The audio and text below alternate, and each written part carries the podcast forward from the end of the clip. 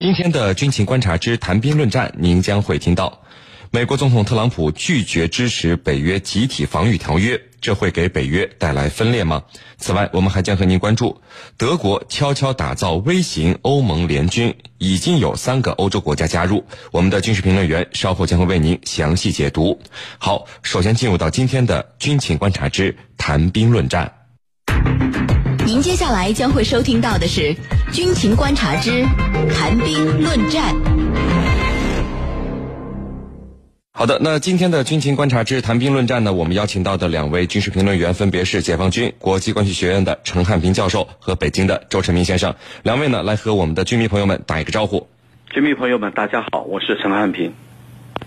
大家好，我是周成明。好的，我们来看到今天的第一条消息。不久前呢，在意大利西西里岛结束的七国集团首脑峰会以后呢，西方众多的主流媒体都认为美国总统特朗普让欧洲感到了不安，甚至是带给欧洲的是一场灾难。原因呢，就在于特朗普竟然拒绝明确支持北约宪章第五条，就是呢，在一个成员国被攻击时的集体防御条款。那么，特朗普在欧洲的一系列言行，是否意味着美欧关系正在发生根本性的改变？欧洲国家又将何去何从呢？我们一起来聊一聊。呃，陈明。我们看到，就是每年这个北约都不停的在全世界刷这个存在感啊。一九四九年，在这个华盛顿签署的北大西洋公约中的一条原则，却在很大程度上成为它在全世界活动的一个束缚。这一个原则呢，被称为北约第五条约定，就是集体自卫原则。这条公约的内容是，成员国中的一国或者是多国在遭受到武装袭击时，将会被视为对所有成员国的武装袭击。那么，所有成员国将立即援助被袭击国家。那么，现在美国总统特朗普为什么会拒绝支持这个原则呢？请说说您的看法。呃，现在是这样，那个，因为我们知道北约的存在是这个因为苏联的存在而存在的。那么这个，呃，这个组织的目的实际上最初是因为了跟这个苏联进行对抗而存在的。那么，呃，因为现在苏联已经没有了，那么俄罗斯现在状况也不是特别好，所以在冷战结束之后，欧洲一直试图能够获得独立的自卫权，也就是欧盟一直是希望自己组建自己的安全部队。那么在这个问题上，实际上美欧之间是有巨大的分歧的，因为美国在冷战时期已经习惯了整个欧洲以美国为中心，那么来制定自己的外交和国防的政策。那么这个问题啊，那是美欧一个争争论的焦点。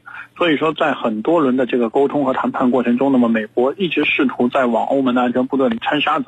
那么包括在北约的内部，那么美国和欧洲之间的矛盾一直存在。那么在很多次问题上，比如说尤其是在呃针对南联盟的问题上等等等的问题上，那么都美国和这个欧盟国家。那么都一直是有不同的分歧。那么包括像针对土耳其的一些态度，比如说针针对这个当初在这个针对萨达姆政权的时候的一些这个态度，那么美国和欧洲都是内部存在一些分歧的。所以说这种分歧导致了今天这个这个特朗普政权的一个呃全面的一个倒退。因为嗯之前美国和欧盟的呃美国和欧洲国家之间的这种军事上和战略上的同盟，那么是这个。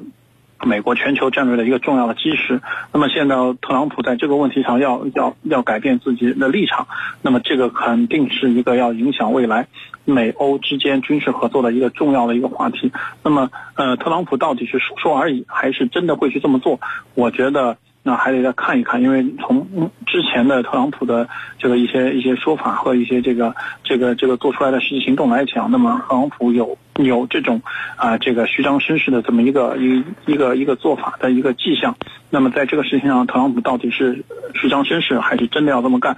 我觉得还要。看这个事态的往进一步的发展会变成什么样子？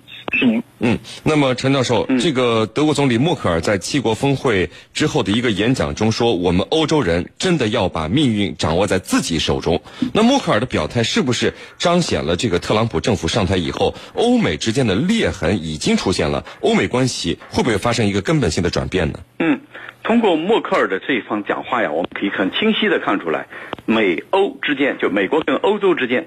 它的这个裂缝是很明显的，那么明显体现在哪儿呢？就是今天特朗普宣布退出气候协定，同时呢，在北约的这个防务问题，尤其是经费的分摊问题上，双方谈的非常的不愉快。那么在二零一四年，北约就决定啊，在未来十年里头，要使每一个成员国的这个军费达到 GDP 的百分之二。那么目前看来，在整个北约组织结结构内，只有五个国家达到了这个水平。哪五个国家呢？那就是美国、波兰、英国、希腊、爱沙尼亚。那么我们看，除了美英以外，其他呢都是啊无足轻重的国家。像德国，它只承担百分之一点二。所以呢，特朗普强压各国赶快提升军费，那么自然会引发德国的不满。所以德国认为我们要靠自己啊，有的地方有的人已经靠不住了。他这个话是有所指的，就是指美国。所以大西洋两岸的这种关系，可以说从来没有像现在这样紧张。所以呢，出现裂痕，再加上今天特朗普宣布退出气候巴黎气候协定，那么更是大西洋两岸的关系非常的紧张。主持人，嗯，那么陈明，你看每过几年，这个媒体上就会提到建立一支欧盟军队的想法。那这一概念曾经被认为是既不现实又很可怕的，总有一些人对于就是建立一支可能和北约并驾齐驱的军队的想法啊避之不及。那么特朗普，你看现在这个样子，欧洲国家有没有可能搞一个欧盟联军来架空北约呢？呃，这个事情实际上刚刚我也提到了，这个欧洲一直是想要去搞一支这个欧盟的联军。那么这个在咱们之前的节目中也讲过很多次，就是这个所谓的欧洲快速反应部队。那么这个事情一直是这个呃，一直是这个欧洲各国所致力的，尤其是法国和德国。那么在这个事情上，英国的态度一直是犹豫不定。那么新加入的一些这个。北约的国家也是欧盟的国家，那么在这个问题上也是有各自的不同的态度。比如说波兰，比如说捷克等等国家都有自己自自己独特那个自己的一些立场。那么有些国家跟美国更好，有些国家啊想在这个防务领域搭一搭顺风车等等各种各样的人各自都有各自的算盘。所以说，实际上欧盟的这个特这这个呃联合的部队也好，或者叫欧盟的集体的安全的部队也好，那么这个事情虽然一直很努力的去做，甚至是想借着这个反恐战争，想要把这个呃欧欧盟的这个。集体安全的就这么一个联联合的部队建立起来，那么从这个最近这十几年一直持续的在做这个事情，但是从目前来讲效果并不很好。那么欧洲的主要的国家法国和德国目前的军事力量都相对比较弱，那么这个呃。没有一个可以和美国提出一个相提抗衡的、呃相相抗衡的这么一个战斗力。那么，而且这两个国家目前也倾向于啊削减军费，那么采用一些这个外交或者是在这个软实力领域，那么来来进行一些这个呃这个实际控制区域的这么一个扩张。所以说。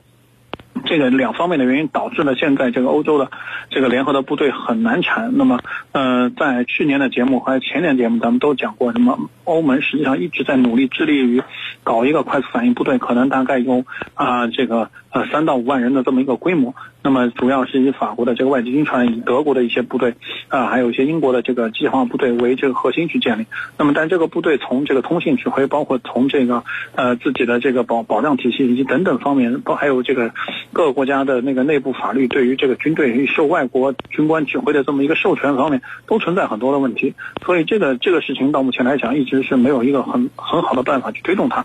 那么，各个国家也没有一个呃双方都信服的一个军事上的将领，或者说一个一个。军事上的人物能够能够把各个国家的军队捏合到一起去，那么这这些问题啊都非常困扰欧盟。那么未来我相信欧盟的这个联合部队的建立也会是一个非常啊坎坷也非常一个荆棘的道路。是您。嗯，那么我们看到有网友问，就是北约的存在对于美国来说难道不好吗？作为他称霸世界的一个工具，为什么不好好的用北约这个平台呢？陈教授，您怎么看这个问题？好的。那北约这个平台呢，它是冷战的产物。那么在冷战东西方阵营两大敌对阵营结束以后，按理说你北约就可以解散了，像华约那样。但是北约一直没有解散，而且存在下来了。那么这里头就显然有人要利用它。那么利用它的目的就是利用它来作为自己的工具，御用的工具来达到称霸世界的目的。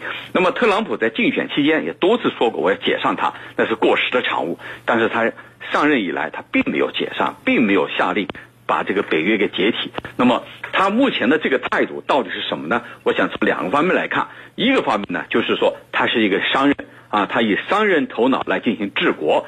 既然是商人，咱们居民朋友们有的也在做生意，你所讲究的就是赚而不是赔。那么哪一个人做生意都会想到我要赚多少钱，要盈利多少，而绝对不会亏本。所以呢，他这以这种方式来衡量。这个以这种价值来进行衡量，那么他对北约强国说：“我在替你们负责安全，可是你们却坐享其成。”这是他所这个呃表达的一层意思。那么第二层意思呢，就是利用这个这一次这个峰会的期间，抵押这些国家在军费方面，在防务费用方面要多出多出资、多做贡献。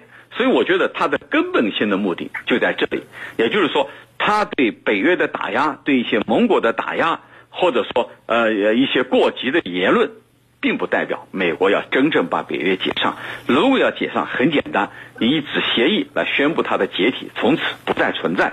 但是，特朗普他就是以商人的这个精明的做法，来迫使北约各国，尤其是一些这个成员国，那把他的国防经费。提升到百分之二的水平。那么目前呢，除了美国以外，就四个国家达到这样一个水准。所以呢，特朗普他有理由来对其他各国进行恫吓也好，挤压也好啊。所以呢，才有这个德国总理默克尔发出一种感慨，说以后欧洲的事情还得靠我们自己啊。主持人，好的。